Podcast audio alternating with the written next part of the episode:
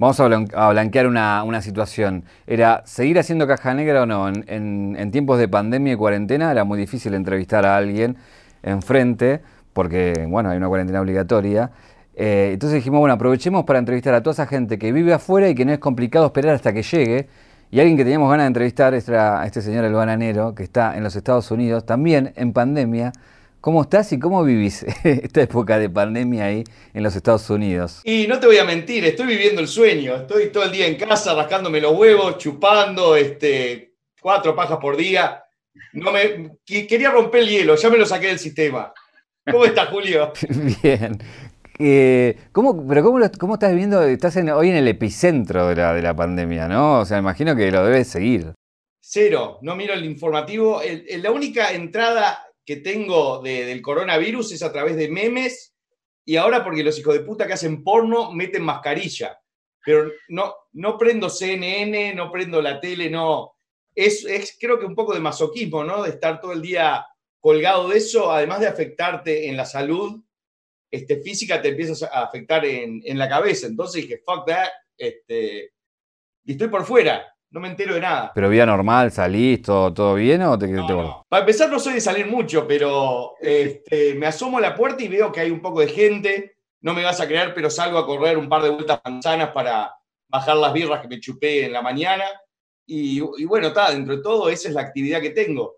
Ahora hay este sistema que te traen las compras a tu casa. Estoy todo el día mirando tele, este, de la cama al living, como diría este, Charlie. Un viaje una vida, un recorrido, una reconstrucción. Caja negra. Caja negra. Todo queda registrado en la memoria. Seguís ahí en Miami, ¿no? Sí, estoy en Miami Beach.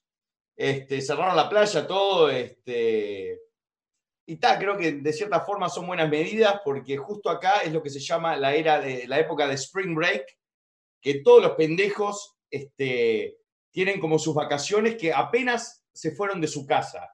Apenas es el primer año que entran a la universidad y este es el verano donde se rompen la cabeza, donde se garchan todo, consumen todas las drogas. Y dijeron, no, chicos, tenemos que volver a la casa. Entonces dicen, las pelotas, yo voy a salir, me chupo un huevo el coronavirus, yo me quiero encajar este 15 éxtasis y, hacerme ganchar por 15. Entonces era, era difícil contenerlo y hubo unos cuantos palazos por ahí en, en South Beach, que es donde es la área, el área más turística donde va, va todo el mundo. Y creo que dentro de todo, si quieren evitar que esas aglomeraciones de gente, es lo que tienen que hacer, lamentablemente. Bueno, tenés varias notas, pero creo que esta es histórica porque nunca te hicieron una nota en cuarentena. Eh, tenés razón. Lo que te quería preguntar era, eh, ¿es, verdad que descubrieron por Google Maps dónde vivías? Sí, es más, yo cuando, cuando voy a pedir el Uber pongo el bananero, no pongo mi dirección. Como cuatro personas, es más, pusieron fotos y todo. Y yo como tengo huevos, lo dejo. La gente si me quiere encontrar sabe dónde es mi casa. Porque además yo soy un boludo, porque dejo la dirección en los videos. Tengo la suerte de que mis seguidores, la gran mayoría, están todos esparcidos por Latinoamérica. Y tal, los que vienen acá, entre todos, son los más recatados y prolijos.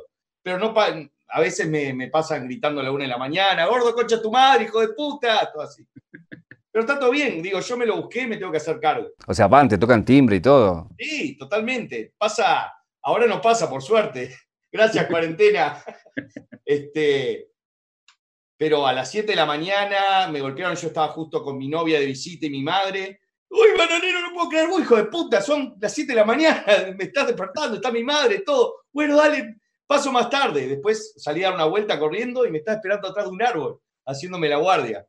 Pero eh, digo, por encima de 100 personas me han golpeado en, un, en, cuestión de 4 o 5 años. Y yo les abro, me saco fotos en calzoncillos, ¿no? Está medio familia, de todo. Hay, una parte que me interesaría indagar, eh, no sé si lo voy a lograr, pero yo creo que sos una persona que tiene mucho backup y mucha historia, pero no indagas tanto en la historia. Entonces quería, quería ver si te puedo llevar por ahí y que me cuentes algunas cosas que, me interesan saber. Em, hay una, historia del por qué vos vivís y nacés en Estados Unidos, ¿no? Eh, bueno, sí, es, este, el tema es un poco de trasfondo político, que mis padres se fueron de Uruguay por el tema de la dictadura, por la vinculación política de mi viejo. y porque estaba complicado, ¿no? Creo que vivir en cualquier dictadura, muchos de, la gente que no estaban de acuerdo y tenía la posibilidad de irse, se, iban para Estados Unidos, Canadá. Mis padres iban a Canadá y quedaron en Estados Unidos o a, España, Suecia, donde sea. Y este, y tal, me crié como un, pequeño yankee este, chiquitito, este, come hamburguesa. Este, lo mejor de mi día era cuando mis padres terminaban el turno en la pizzería que tenía a las diez y media de la noche y me llevaban a los jueguitos de McDonald's porque era el único momento que tenían libre como para pasar conmigo. Por eso yo soy así medio gordo, ¿no? Porque vivía en una pizzería y mi mejor momento era cuando me llevaban a, comer McDonald's. Pero tu viejo llegaron a, llegaron a militar, eh, por lo que tengo entendido, eran, eran amigos de Tupamaros y por eso caían y ellos se fueron. Esto supuestamente lo viste en el video que hice con el guachito divino de, de Mauro, que le mando un beso en la cola, cuchara fría, ¡eh! es un hijo. Bueno, este, mi padre no era militante como tal de los Tupamaros, pero este, como dije en ese video, estudiaba este, en la facultad de veterinaria y era un, digamos, que un meollo de mucha gente que estaba vinculada a los Tupamaros y a veces porque te ven tomando un café con uno que vos pensás que es, ya te limpiaban, ¿no? Porque eran tratar de, de matar todos los focos posiblemente comunistas en, esa época. Y tal, mi padre dijo, no, anda a cagar. Este, tenía una, una plata ahorrada y se, fue con mi madre y, este, y ahí pernoctaron, tuvieron sexo y me concibieron en el hospital de Elizabeth, New Jersey. Eh, lo bueno de esta entrevista es que sea así por streaming, es que estás tosiendo y no me llega. Así que si querés tomar algo, tomá. Tengo acá este, un elixir que estoy para, eh, para la garganta, el esófago. ¿Cómo que tu viejo tenía una pizzería? ¿Tu, infancia fue en una pizzería? Sí. Este, tenía una pizzería en un barrio que se llamaba Irvington, que era un barrio de negros salvajes. Políticamente correcto, ¿no? Eran afroamericanos, como, como se los conoce hoy. Este, y era mi padre, le puso a la pizzería Adrianos. Mi nombre es Adrián. Pero el nombre de él no es Adriano, pero él se encajó eso y era como la pizzería italiana en el barrio de negros. Si este, conoces la película de Spike Lee, Do the Right Thing, es, es prácticamente lo mismo. Este, una pizzería italiana en un barrio de negros que hay, hay mucha fricción, ¿no? Y bueno, eso era, era así. Mi padre dos por tres tenía que sacar el bate, agarrarse a piña. Digo, lo trataron de afanar cinco o seis veces. Este, había un poco de racismo, ¿no? Decía estos negros, porque los afanaban y todo, pero es, yo nací este, absorbiendo todo eso. Cuando cumplí siete años me regalaron una BMX, la salí a probar, este, la, estaba, la parqué y le estaba arreglando la rueda y agarró un, morochito, la agarró y salió se, me llevó el regalo, lo, disfruté 20 minutos. Así que era, era, era complicado, ¿no? Pero eso llevó a que ellos me resguardaran mucho, me dijeran, quédate mirando tele. Y ahí justo fue la explosión de la televisión en cable. Y yo estaba todo el día mirando cable. Yo tenía como 30 canales, para el 83, 84 era millonario televisivamente. Y yo miraba la gente garchando con 7 años, digo, este, estaba bastante por delante, porque no me controlaban porque estaban laburando desde las 8 de la mañana a las 10 de la noche. Y yo eso todo me entraba por, por los ojos y era mi mundo la televisión. ¿Por qué se vuelven a Uruguay? Y cuando termina la dictadura en el 84, mi padre hizo una torta guita vendiendo la pizzería y nos volvimos para Uruguay. Perdón. Y este, mi padre quería sacarme un poco de esa burbuja en la que vivía, eh, que me junte con mis primos, todo. Y yo lo di. Yo estaba re contento eh, con mi televisión, con mis regalos. Este, y me llevó, me puso en una escuela pública, que eran todos unos hijos de puta, unos salvajes, me hacían bullying por mi acento, porque le daba manzanas a la profesora. Yo era un estudiante excelente mis primos me tomaban el pelo, decía que los dejaban mal en la familia porque todos me pegaban.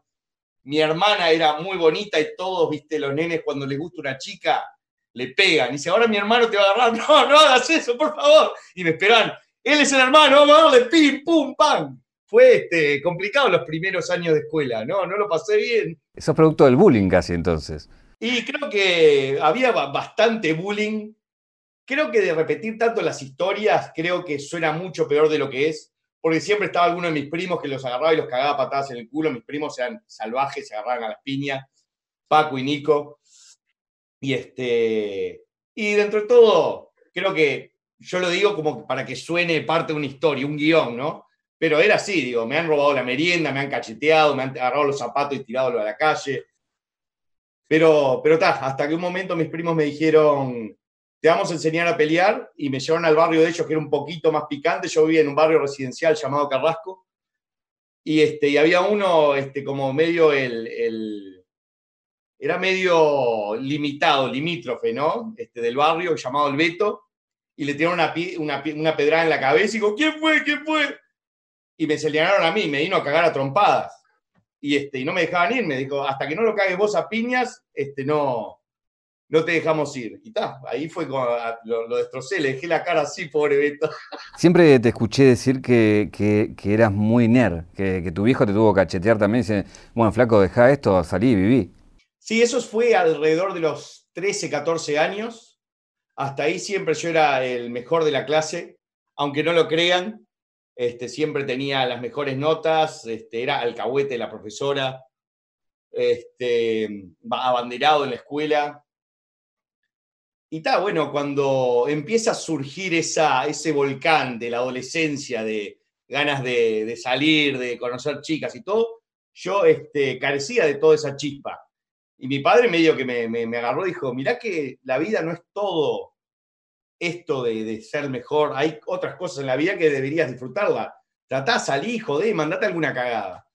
Y yo era, eh, ya viniendo de una crianza de uh, súper obediencia, fui obediente y tal, y a las dos semanas creo que ya empecé a chupar cerveza, al mes y medio ya empecé a fumar porro y, y ta, y en cuestión de un año ya había tomado ácido, cocaína, todo. Este, fue bastante extremo, pero fue por obediencia, ¿no?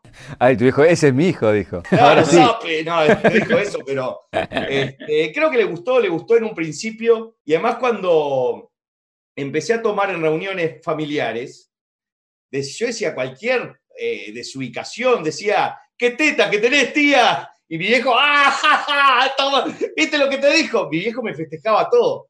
Entonces yo dije, pa, esto es, eh, conseguí el, el, la forma de, salir para afuera de, de mi caparazón, ¿viste? Eh, y, tal, eso fue cuando conocí el alcohol y medio que me se convirtió en un escudo protector y, me dio como, como ciertos superpoderes, ¿no? Eh, por eso soy alcohólico.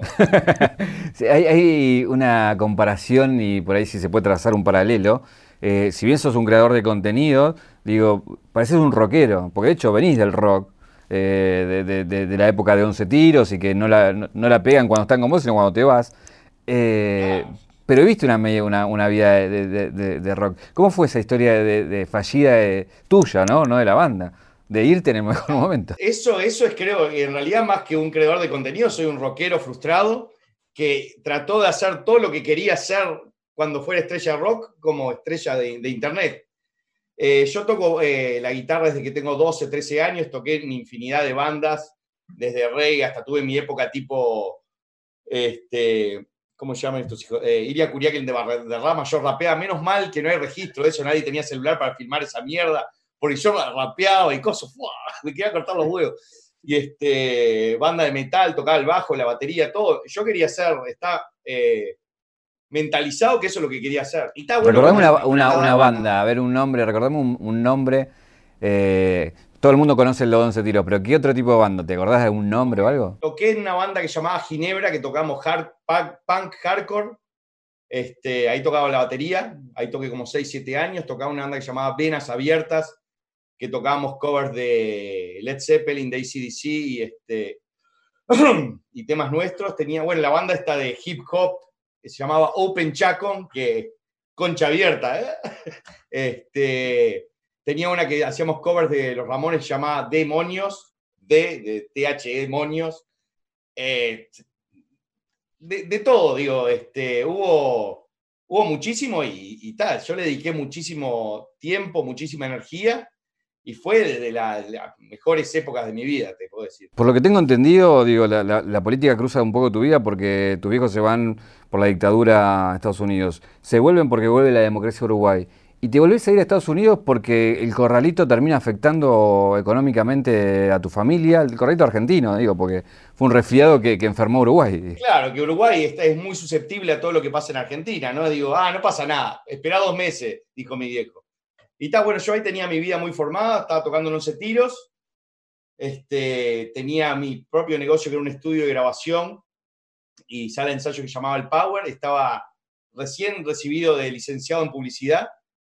Y yo ya tenía mi vida armada, pero yo era el que tenía que llevar la batuta para venir a Estados Unidos porque era el único ciudadano americano en la familia, mi hermano era, mi padre tampoco y mi madre tampoco.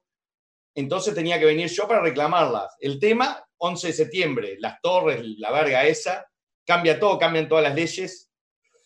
En ese mismo interín yo grabo el disco con 11 tiros, el cual a los cinco meses rompe todo en Uruguay, yo me quería cortar la pija una botella rota. Y tal, yo estaba, nos fuimos a, Estados Unidos, mi viejo laburando de tener su propio negocio en Uruguay, laburando así tipo en un camión de comida, mi vieja limpiando, era, la verdad, era, dijimos, pa, si la, la película termina acá, es un drama, un lagrimón de la concha a la madre, y está, por suerte, viste, este, mi padre dijo, esto no lo tolero más, me vuelvo para Uruguay, de última ya arreglo otra cosa y tal. Yo me quedé, me quedé en, en New Jersey, que es donde estaba, que es una mierda, pero es donde nací.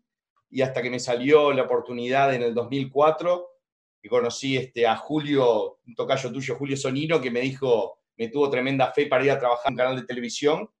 Esto nunca lo, nunca lo supo nadie, pero como el canal ya me echó a la mierda, lo puedo decir. Es donde estuve trabajando mucho tiempo. Y está bueno, me fui de New Jersey a Miami y me cambió la vida, la verdad, este, fue lo mejor. Y estoy enamorado de Miami y quiero morir acá en Miami. ¿Y qué hacías ahí en el canal? Y este, manejaba todo lo que era el departamento creativo y este, edición, este, todo el diseño, toda la, de cómo se veía el canal al aire. Yo era el encargado del departamento, imagínate, tenía cuatro, yo tenía cuatro personas bajo mi cargo pero a la misma vez mostraba el culo en el canal. Tenía llamados de atención constantes. Este, me estuvieron por echar un par de veces porque yo para mí la joda está acá. En la jerarquía de cosas que existen en la vida, la joda, mira, toca al, tope de la pantalla. Está, es lo, máximo, ¿entendés? Y entonces, a veces me tenía que quedar callado la boca y yo decía algo que indebido para que otro se cagara de la risa y bueno, este, así me fue. Pero sí, es, como uno está armado por dentro y no, no lo puedo evitar. Eh, hay una historia de que, vos haces los videos primeros para, para VHS, sos un youtuber antes de que exista YouTube, digamos, y para compartirlo, y después, bueno, aparece la plataforma que te permite que eso llegue a muchos hogares. Eh, ¿Cuándo sentiste que, cruzaste la frontera de, los amigos y empezó a verte gente que te empezó a llegar cosas que no podías creer?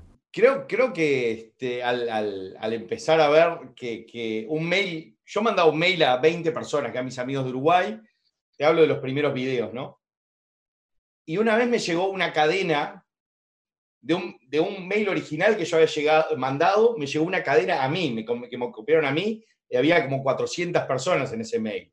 Creo que fue con un video que era Terminator versus el bananero que fue el décimo video que hice, y dije, ah, ya soy, viste, ya tengo la chota más larga, ¿no? Digo, si alguien está compartiendo esto, pero era todo, no es como hoy que era share, ya está el botoncito, antes tenías que hacer guerrilla.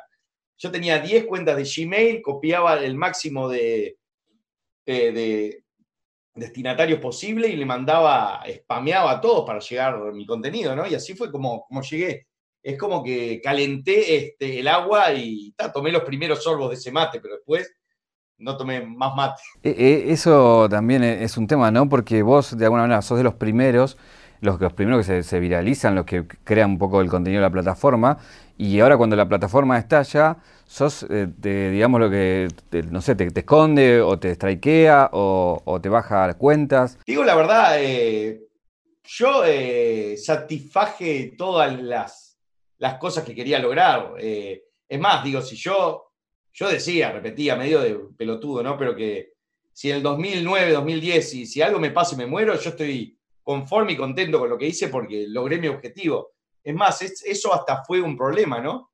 Porque una vez que alcanzás tu sueño, lo cumpliste y todo, decís, ay, ¿ahora qué carajo hago? ¿Entendés? Es como que ya, ya hice lo que quería hacer y es como que ahí entras en, una arena movediza. Digo, porque yo no lo hice queriendo, ¿no? Lo hice para, no lo hice para otro, lo hice para mí y mis amigos y para divertirme y como un ejercicio creativo para mantener la mente este, pilas, ¿no? Para decir, además, como te digo, joder, cagar gente, reírme de todo, sin límite, muerte, enfermedad, discapacidad, todo. Todo eh, es motivo de risa en algún punto si está bien hecho, ¿no? Y si causa gracia antes que, lastimar. Digo, está muy difícil lo que acabo de decir, pero, pero está, es de la forma que, vivo. Eh, venimos hablando con, muchos que, sobre esto de la, de la, corrección política y que, bueno, eh, tus videos están dentro de una plataforma que tiene ciertas reglas y que cuida eh, el lenguaje y, ciertas eh, cosas para, que el contenido sea más family friendly o como le quieras llamar. Eh, ¿Cómo ves todo eso vos? Y yo qué sé, creo que el tema, el problema ahí principalmente es la entrada de guita en YouTube. Porque antes que no, no había gente lucrando con eso, yo subía escenas hardcore de, de un gangbang cinco grones con una rubia, analízame el choto y no me lo bajaron el tema cuando empezó este, a, convertirse en una fuente de ingreso, ahí creo que fue donde, digo, para mí como, como plataforma este, me dieron afuera el tarro, ¿no? Pero está, se convirtió en la televisión online de todo el mundo. ¿Se puede fumar acá? sí, porque no estás conmigo, así que estás en tu casa. Ah. Eh, ahí el, tema es que, volvés un poco al principio, ¿no? Porque cuando vos pasabas todos los videos por mail, los pibes se lo pasaban por, Bluetooth, o por, los teléfonos. Eh, y hoy digo también, digo, si querés hacer contenido tenés que buscar otro tipo de plataformas, ¿no? Sí, sí, este, además, eh, como vos dijiste, esta era de, lo políticamente correcto, de la cancelación, que te ven que, hiciste un video refiriéndote o diciendo una palabrita por ahí, está fuera de contexto, te dicen, no, vamos a cancelarlo, vamos a hacerle la vida un, este, un infierno. Eh, yo por eso me, cuido y digo, siempre que saco un video, este, tengo palpitaciones en el ano, ¿no? Porque siempre es como que digo, ay, me lo van a bajar. Pero si no siento eso, siento que estoy, eh, no, siento que no estoy siendo auténtico conmigo mismo, ¿no? Porque eh, la consigna, además de hacer reír, es transgredir un poco y, este, y meter un par de dátiles, ¿no? En el, en el orto. Hoy digo, viéndolo, ves videos de hace unos años atrás y te agarra cosas así, ah, no, ¿cómo me iba al carajo? ¿O no? Para vos es igual siempre. No, no, no, es más, digo, creo, digo, pa, me podía ir más al carajo. Lo que me doy cuenta es que por ahí no evolucionaba tanto las ideas como, como ahora, lo cual a veces es un arma de doble filo. Antes era bastante básico, digo, ya la primera, segunda idea que, miraba, que me, cerraba la hacía, ¿viste? Porque no había competencia, nadie estaba haciendo lo que yo estaba haciendo, entonces yo dije, pa, esto, ¿entendés? Juego de palabras, tipo súper boludas que hoy decís, pa, eso está requemado. Pero en el momento nadie lo decía online y en un formato, un video, entonces era de cierta forma este, un precursor, un pionero.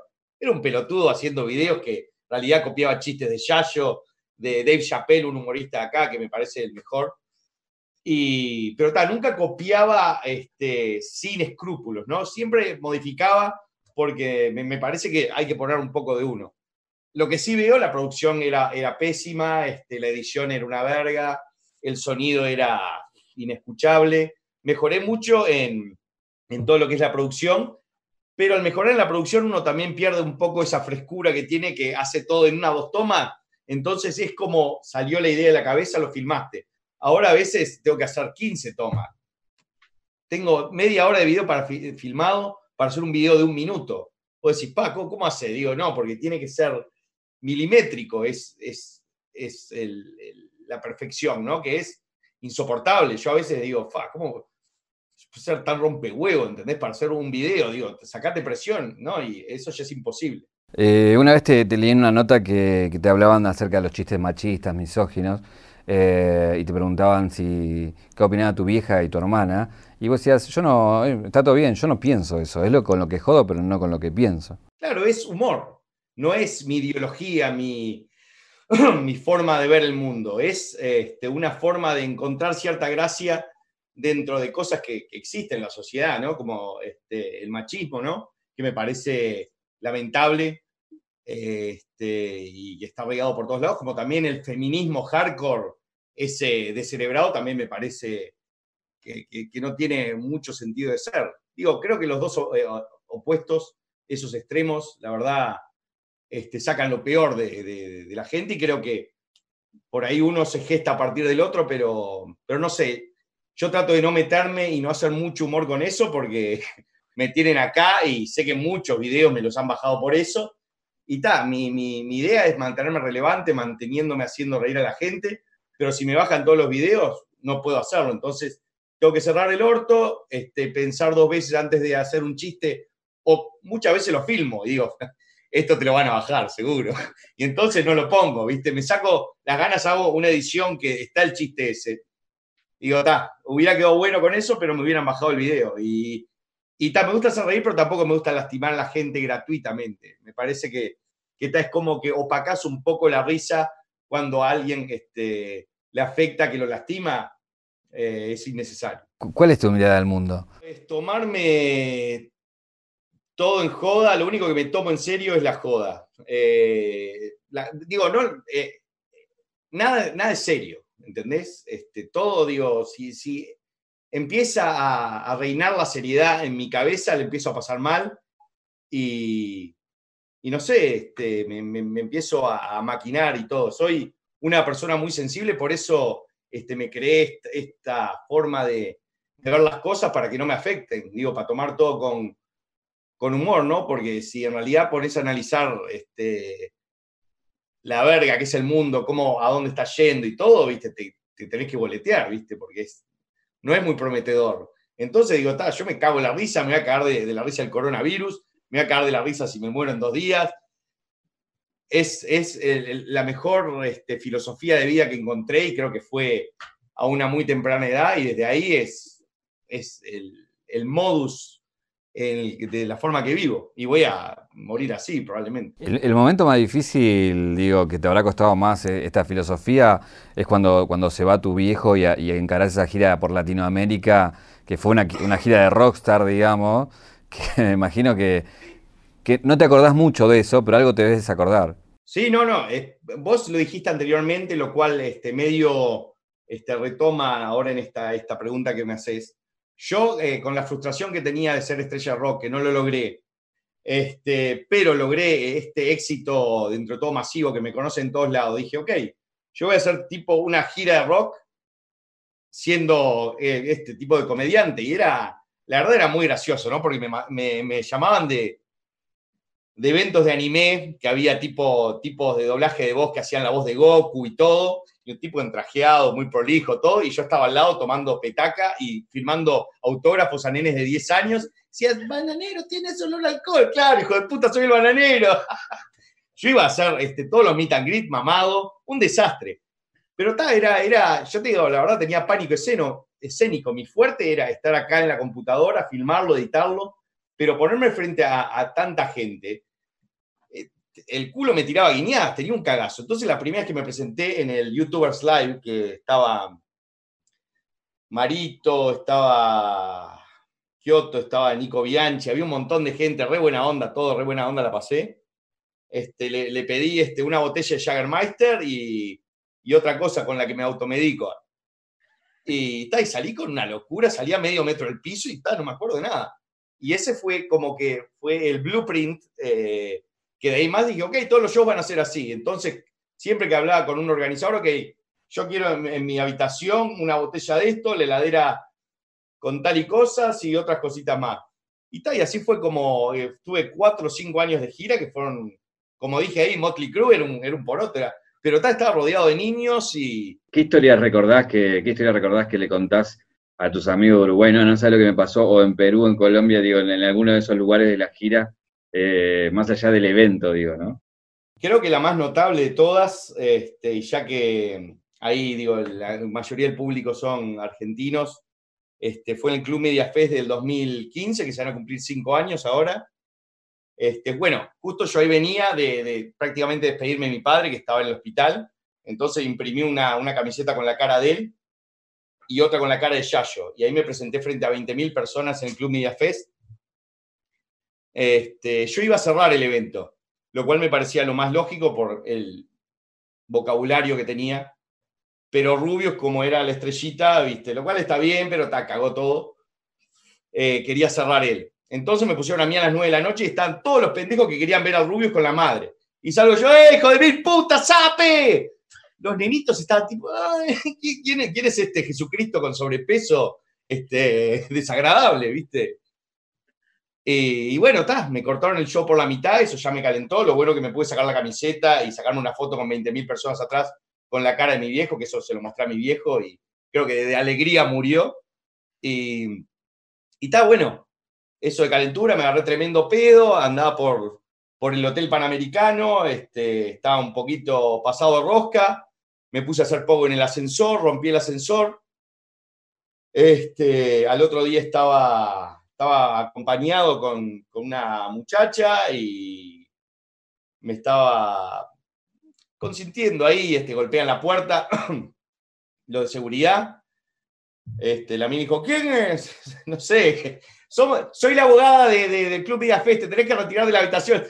Chupame la pija, le digo. Y, este, y ahí, abrió, te sacamos, un patobica de la concha a la madre. Entran, este, sale la, muchacha y y me llevaron y este, me dijeron, apareces en las cámaras haciendo destrucción a, la propiedad privada del hotel, así que tenés que retirar y antes pagar los daños. Y está bueno, tuve que pagar 900 dólares de, los daños. Había otros metidos en el ascensor que también fueron, tuvieron que ver, pero no voy a dar los nombres. Pero saben quiénes son y son tremendos chupapijas. Este, después ahí salí, salí en, Crónica y, también a llevar un hotel, pero como hablé todo, la, abogada se terminó de la risa, el Patovica también, estábamos todos a los abrazos, me dijeron, ok, puedes ir al evento, está todo bien contigo. Y este, eso, digamos que fue uno de los momentos más eh, que marcaron mucho este, lo que era yo en, una gira, ¿no? la verdad, un, un perro que pasa atado y cuando lo soltás lo atropella un auto, un desastre. Que si vos tenés que elegir de, tus contenidos, ¿cuál, ¿cuál le tenés más cariño? Porque bueno, la gente tiene el cariño cuando lo ve y le llega, pero vos tenés todo un proceso ahí de laburo eh, que, bueno, eh, tiene que ver mucho también con, lo que uno vive, con lo que está haciendo, para más allá de cómo lo reciba la gente, ¿no? Eh, para, vos, ¿cuál, cuál, ¿cuál es ese lugar que ocupa de los que, de los que hiciste? Y te digo la verdad, este, los clásicos como Harry el Sucio Potter, El Hombre que Araña, John Salchichón Rambo, este, los tengo este, acá arriba, ¿no? Porque son, más, que nada, este, John Salchichón Rambo, que tenía que este, competir con Harry Potter, que es el video más visto que, yo tengo. Ah, cuando tenía mi canal de YouTube tenía 36 millones de vistas en el 2009, imagínate. Eso estamos hablando de eh, disco de platino triple, ¿no? Si fuera un artista, digo.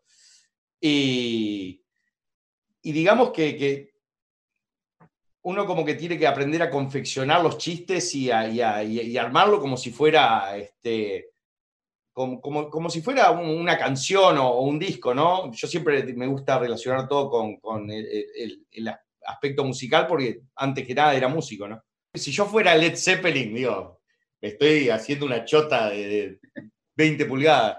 Mi escalera al cielo sería tipo Harry Potter, eh, rock and roll sería John Salchichón. Este, bueno, a mí conozco mucho, pero también por ahí tendría que estar eh, El hombre que araña, Muñeca System. Ese es donde aparezco yo, que la gente por lo general no le gusta verme, pero para que un video donde aparezca yo sea un éxito, además fue muy, viral. Este, ¿Muñeca System qué año es? 2007. Es más, casi todos esos videos son alrededor de esa época. 2007, 2008, 2009 es la época dorada. ¿Esa muñeca, ya, ¿qué, pasó? ¿Se quedó en la basura? Sí, no sé, no sé por dónde está. Este, la tengo que buscar. ¡Ah, acá está, mirá! Gracias. menos mal que estoy con ella. Si no, esta cuarentena hubiera sido insufrible. ¿Es la, la original, la original, digamos, la original? No, no, esta, viste, ah. soy, como Charlie Sheen, que tuvo como 8 o 15 esposas, viste. Esta es como la muñeca. La MS 2.8, eh, no sé. Eh, La, gente debe pensar que, posta esto es como tu, tu, pareja ya a esta altura, ¿no? Digo la verdad, este, a los que todavía están en lista de espera para comprar la muñeca System, esta, el prototipo original no tiene orificio, es todo este, para utilizar el sexo como, como una herramienta mental y este, que se puedan eh, masturbar con eso. Pero no, no, no cumple todo lo que dice la publicidad, así que no crean todo lo que ven en internet. Si vamos a la caja negra de tu vida, ¿cuál es el, el clic que te convirtió en lo que sos hoy? Eh, clic derecho, clic izquierdo, doble clic. El que vos elijas. ¡Ah, te caí! Porque sé, que te gusta hacer esa pregunta. el clic creo que, me, tiró para, para que hizo la, tangente para que yo terminara donde esté hoy. Creo que fue hace aproximadamente 20 años, si no me equivoco. Capaz que eh, te hablo año 2000, un poquito más avanzado, que un amigo, Martín, Martín Tanco, me mostró el mono Mario. yo ya sabía manejar Photoshop, había sabía hacer algo, tenía mi computadora recién nuevita y dije, ok, quiero demostrar que tener computadora no es de nerd, no es de, no es de papanatas, no es de loser. Bueno, vi el mono Mario y es como que la cabeza me hizo... Fue como un multiorgasmo mental. Dije, esto es animación zarpada, puteada, es todo lo que me gusta en una cosa. Eh, a la semana me aprendí, me bajé el Flash, me lo aprendí a usar y, creé mi propia serie en el 2000 que se llamaba La Sala Power, que era yo, era una copia barata del Mono Mario. Este, y la gente y le mandé mis animaciones a la gente del Mono Mario y le gustó. También tiene una sección con los tres caviados que le mando un beso, hijo de puta. Y este y, ese fue el, principio de muchas cosas por venir, ¿no? Eso me empezó a reconocer la gente, a mandarme mails y todo, y ahí fue cuando probás heroína, decís, ah, eso que la gente que no conoces de ningún lado era inaudito para mí, te empieza a escribir, pa, me encanta lo que haces, sos un crack, sos un capo, un genio. Era una mierda lo que hacía.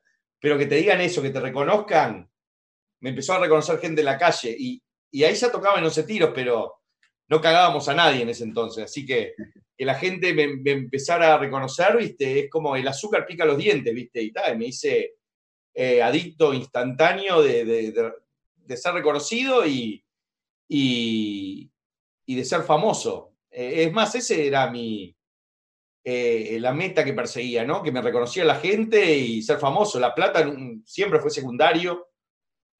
siempre que tuve oportunidad de hacer plata con algo, eh, lo mandé a cagar porque tenía que cambiar todo lo, que para mí estaba bien y empezar a hacer todo lo que está mal. Así que no se vendan. ¿Por qué pensás que llegaste a, tantas reproducciones? Tus videos eh, tienen números astronómicos. Eh, ¿Por qué tanta gente te, vio y te consumió? ¿Llegaste a saber o a entender por qué? Creo capaz que porque eh, sale del fondo de mis testículos, de, mi corazón, de, que es, legítimo. Es, digo, yo no estoy inventando nada. E, es, como que es algo que, que si vos se lo decís a alguien y alguien te dice, ah, entiendo lo que estás hablando, es esa conexión instantánea, ¿entendés? Que por ahí nadie la exterioriza porque quedas como un pajero o como un desagradable, un guarango, pero todos lo llevamos adentro. Entonces, cuando ves que hay uno, dos, tres, ay, yo también pienso igual, hijo de... ¿entendés? Es como que es eh, como un culto secreto, ¿entendés? Que todos piensan igual, pero no lo puedes exteriorizar. Entonces, cuando ves algo que decís, ah, me conecta, yo también, ah, vos también te pensás así, sí, también. Eh, creo que es eh, efervescente poder sacarlo para afuera y por eso tanta gente le, se conecta conmigo, ¿no? Porque la verdad, digo, no soy una cara muy bonita, no, no soy un eh, talento este, salvaje, ¿no? Pero tal, ven eso y, les gusta. O sea, que sentí que sos el diablo que todos llevan adentro. El diablo creo que me estás dando demasiado. Creo que el, pajero mental que todos llevan adentro. Creo que eso me cataloga mejor. ¿Con quién vivís ahí? Este, acá vivo solo con mi gata Isabel, que que la encerré afuera porque está harta que yo esté acá con, con ella, eh, la cuarentena le está sentando mal. Y parte del año vivo con mi novia que, vive en Argentina y viene a visitarme. Tengo una relación este, a larga distancia. Es más, cumplimos cinco años. Ahora sí que, mi amor, felices cinco años. Así esto ya sale, ya tengo el regalo. ¿eh? eh bueno, nada, agradecerte mucho por, por, nada, prestarte a la nota, por ponerle la onda, por conectarte. La verdad que nada, para, nosotros fue un placer. Em, y quiero cerrar con la pregunta que siempre cerramos. No te hago la caja porque en este formato no tiene mucho sentido sacarte algo de la caja cuando estás tan lejos. Pero, em, ¿hay alguna pregunta que no te hice que te hubiera gustado que te haya hecho? Va a quedar para cuando me hagan la Rolling Stone. Bueno, pensé que me ibas a preguntar cuánto me, mide la verga, pero está, ya que este, están medios delicados, quedamos bien así.